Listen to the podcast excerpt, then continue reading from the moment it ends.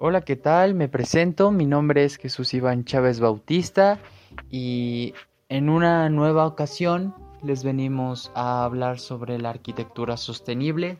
En este tema, mis compañeros Johan Arias y Amairani Lorena les vendremos a hablar sobre los tipos de arquitectura sostenible y como otro tema que es la bioconstrucción. Bueno, en mi caso, yo les vendré a hablar sobre tres tipos de arquitectura sostenible. En primer caso, tenemos lo que es la sostenibilidad visual. La sostenibilidad visual es como lo entienden, la sostenibilidad de los arquitectos y diseñadores simplemente por su aspecto visual es lo que solo sirve como fuente de inspiración para crear formas arquitectónicas, con independencia de si estas acciones sirven para algo o no y con independencia en su elevadísimo incremento de precio, y que es habitualmente la sostenibilidad bien entendida que no interesa prácticamente para nada a los arquitectos, y que en el mejor de los casos la entienden como restricción en sus ideas. Eh, para entender lo que se entiende en este tipo de sostenibilidad en la arquitectura, basémonos en algunos ejemplos. Como en el primer caso, eh, en un hotel completamente convencional, en su estructura arquitectónica se ha envuelto en una red de células fotovoltaicas. El hotel se venderá como, se venderá como sostenible, aunque lo único que tenga sean estas células. Además, costará mucho más caro, ya que las células, por supuesto, no servirán prácticamente para nada, ya que su orientación es la inclinación y este no es, eh, no, no son las correctas. Estas, al estar vinculadas a una malla decorativa y no a una orientación funcional adecuada, por no hablar de la bajísima eficacia energética que entienden las células fotovoltaicas, en el mejor de los casos es un 15%, pero como el público tampoco tiene idea, el hotel pasará como ecológico, seguro que recibirá, algún premio de arquitectura por esta idiotez, y además atraerá subvenciones y más clientes. Otro ejemplo muy claro y breve es un edificio de oficinas con células fotovoltaicas en paneles de vidrio verticales y curvos. Aquí ocurre lo mismo, las células fotovoltaicas serán terriblemente caras e ineficaces, ya que su posición es completamente inadecuada, pero son una excusa perfecta para decir que las oficinas son sostenibles. Así que la maquinaria de marketing de las empresas funciona simplemente basándose en la completa desinformación del público y de los profesionales. En número 2 podemos encontrar lo que es la sostenibilidad mediática.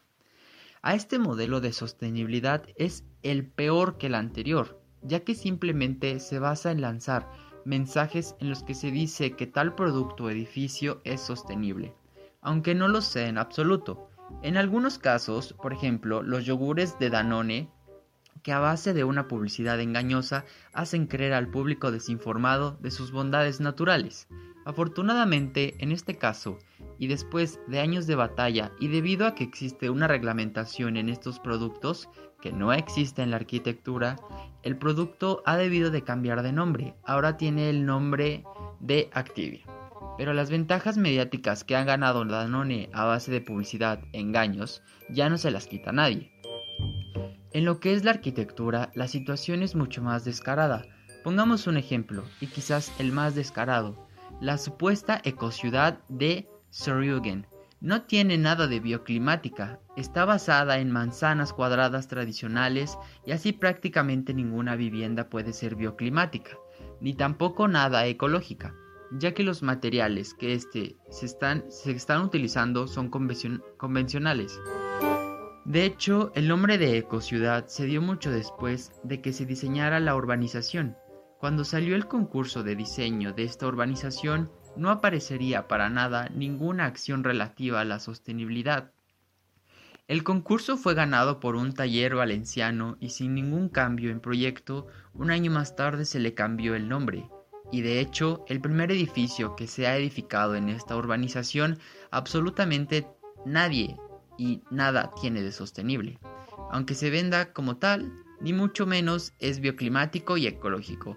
es un simple edificio semicircular, mal orientado y con los huecos de moda que hacen ya prácticamente todos los arquitectos desde que a David Chopperfield se le ocurrió por primera vez, en aquella idea de hace más de 7 años. Hola, ¿qué tal compañeros? Me presento, mi nombre es Johan de Jesús.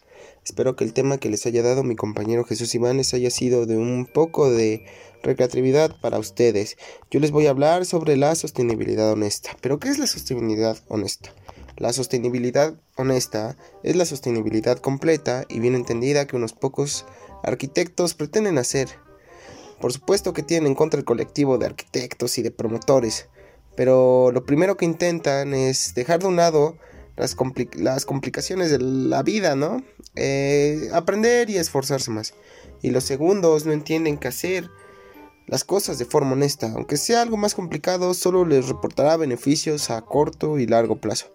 Los consolida en el mercado y les proporciona imagen de confianza, honestidad y credibilidad frente al usuario. Esto es lo que es la sostenibilidad honesta. Ahora les voy a decir un poco más de lo que es la sostenibilidad radical. Bien, es el modelo de sostenibilidad que pretende llevar las actuaciones a un extremo, por ejemplo, construir con adobe, con madera, con materiales de desecho, etc. Estas actuaciones no sirven como modelo generalizable, pero pueden hacer meditar al colectivo de la sociedad para que se cambien los actuales modelos ridículos en los que se basa la construcción. A esta categoría se pertenece, por ejemplo, el experimento Vitro House, que, que se presentó en el año pasado en la feria de Construmat o el prototipo de R4 House que se va a presentar en la próxima edición de Construmat. Del mismo modo, en breve se presentará el proyecto de guía, que son cuatro viviendas experimentales extremadamente sostenibles. Esto es bastante interesante amigos, ya que se tiene una, una sostenibilidad muy honesta en arquitectura y se pretende ayudar al medio ambiente. A continuación mi compañera Mairani les va a hablar un poco y va a dar una entrevista a una arquitecta para que les hable más de un poco de este tema. Pero antes de eso, les quisiera dar mi, mi, opinión. Pienso que es importante que la sociedad sepa que, aunque todos utilicemos la misma palabra, no todos nos estamos refiriendo a lo mismo. De ese modo se podrá evitar el engaño y el desengaño del ciudadano. Pero ante todo hay que evitar que se siga construyendo del mismo modo que siempre, pero con otro nombre. Y es que ya lo decía Confucio, de tanto en tanto hay que cambiar el nombre a las cosas para que sigan siendo las mismas. Gracias amigos y los dejo en manos de mi compañera Mairani. Hola chicos, un gusto volverlos a tener aquí en este podcast. Mi nombre es Amairani Mendoza y soy cursante del tercer grado grupo E de la área de ingenierías y pues hoy les tengo preparadas una sorpresa. Eh, tenemos una entrevista con una alumna que cursa el séptimo semestre de la carrera de arquitectura. Ella es Gabriela Pérez y está estudiando en la Universidad Alba Edison. Bueno chicos, para esta entrevista tengo realizadas unas ciertas preguntas que le voy a hacer a nuestra invitada Gabriela y a las cuales eh, algunas les voy a ir dando como información y a ella para que me las pueda responder. Obviamente ella sabe mucho más del tema que nosotros, es por eso que lo elegimos porque es un tema del cual nos interesa porque es una carrera a la cual en lo personal a mí me interesa y bueno, y pues claro, es un tema innovador. Bueno chicos, sin más preámbulos, empezamos. Hola Gabriela, ¿cómo estás? Hola, ¿qué tal? Buenas tardes. Un gusto de estar aquí para poder abordar temas del ámbito de arquitectura. Gracias por invitarme. Bueno, Gabriela, cuéntanos cómo es la carrera, cómo es el ambiente ahí. Bueno, para serles sinceros, la, un poco el ambiente es un poco demandante, en sí la carrera es un poco demandante, pero pues nada que no sea del otro mundo, que no se pueda lograr, y si en verdad les gusta mucho, mucho la carrera, pueden llegar a hacer grandes cosas. Bueno, ahora vamos a comenzar con las preguntas que yo preparé para esta entrevista. Espero no estén difíciles, supongo que no, pero comencemos. Bueno, la primera pregunta es, como ciudadano común, ¿qué es para ti la bioconstrucción? Bueno, mira, eh, es aquella innovación creada para que toda aquella construcción sea amigable con el medio ambiente. Pero bueno, en mi punto de vista, para mí la bioconstrucción es una alternativa muy favorable para el planeta, ya que se utilizan los recursos naturales sin dañar el ecosistema. Wow, magnífico. Continuemos con la segunda pregunta. Como, como alumna de la carrera de arquitectura, ¿cuál es tu punto de vista hacia el tema? Bueno, mira, es indispensable saber del tema, ya que día a día surgen nuevas tecnologías para emplear en la edificación con materiales ecológicos. Pero bueno, hablando desde el punto de vista ecológico, utilizar este método de bioconstrucción tiene múltiples ventajas, como todo método. Eh, algunas de ellas pueden ser el poder reciclar el material, reduciendo los costos con ese, con esa, con ese material reciclado, teniendo bajo impacto ambiental gracias a este material reciclado, o bien este obtener materiales de origen vegetal que serían más amigables aún con el medio ambiente. Continuemos con la tercera pregunta. En la universidad en la que está cursando, ¿se le hace mención de esta opción de construcción? Así es, se menciona este y otros importantes temas. Eh, bueno, ya que en la actualidad, eh, pues el sistema se rige por, de educación se rige por competencias, así que pues las universidades, en especial en la que estoy cursando, eh, forman arquitectos competentes para el uso de nuevas tecnologías. En serio, me está convenciendo muchísimo la carrera. Bueno, de por sí, o sea, es por a, informarles, yo quiero estudiar eso y pues como que me está llamando muchísimo más la atención e interesando más y querer investigar sobre el tema. Bueno, la cuarta pregunta. ¿Cree que en nuestro país sería viable utilizarla? Claro, sí es viable, ya que debido al aumento de población son eficaces eh, los sistemas de radiación solar para abastecer las edificaciones y se podría incrementar la domótica en ciertas construcciones. ¿Nos podría explicar qué es la domótica para nuestros escuchantes, por favor? Bueno, mira, por domótica se entiende que son los sistemas capaces de automatizar una vivienda. ¿Cómo se podría automatizar? Pues mira, se le integran tecnologías en sistemas de seguridad, este, gestionar la energía que la vivienda ocupa, además de diversas este, comunicaciones.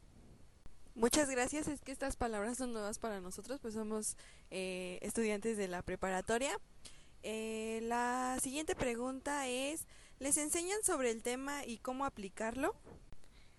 Claro, eh, nos dan cátedras de los diferentes procesos de construcción, empleando los vientos dominantes, asolamientos, entre otras técnicas, por mencionar para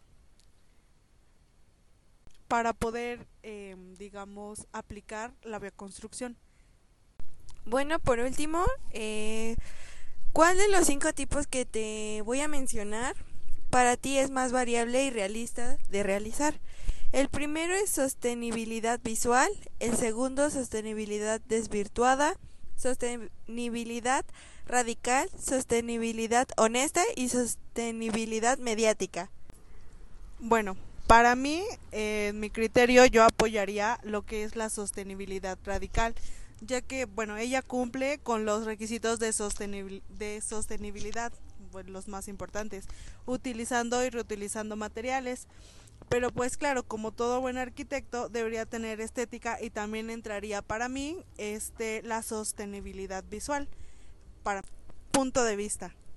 Bueno, esto ha sido todo. Muchas gracias a la estudiante Gabriela Pérez por esta entrevista. Eh, solo quería agradecerte y decirte que espero que vuelvas a estar con nosotros muy pronto y quiero saber cómo te sentiste en esta entrevista. Ah, muchas gracias por invitarme, eh, estuvo muy interesante el tema que elegiste y espero que volvamos a encontrarnos en otra ocasión. Gracias. Gracias, hasta luego chicos. Bueno chicos, eso es todo por hoy. Esperemos que les haya gustado esta pequeña entrevista a nuestra amiga Gabriela Pérez y a nuestra compañera Mariani Mendoza por traerla hoy al podcast. Esperamos traerles más información la próxima semana. Gracias, yo soy Johan Arias y esto fue nuestro podcast. Hasta luego.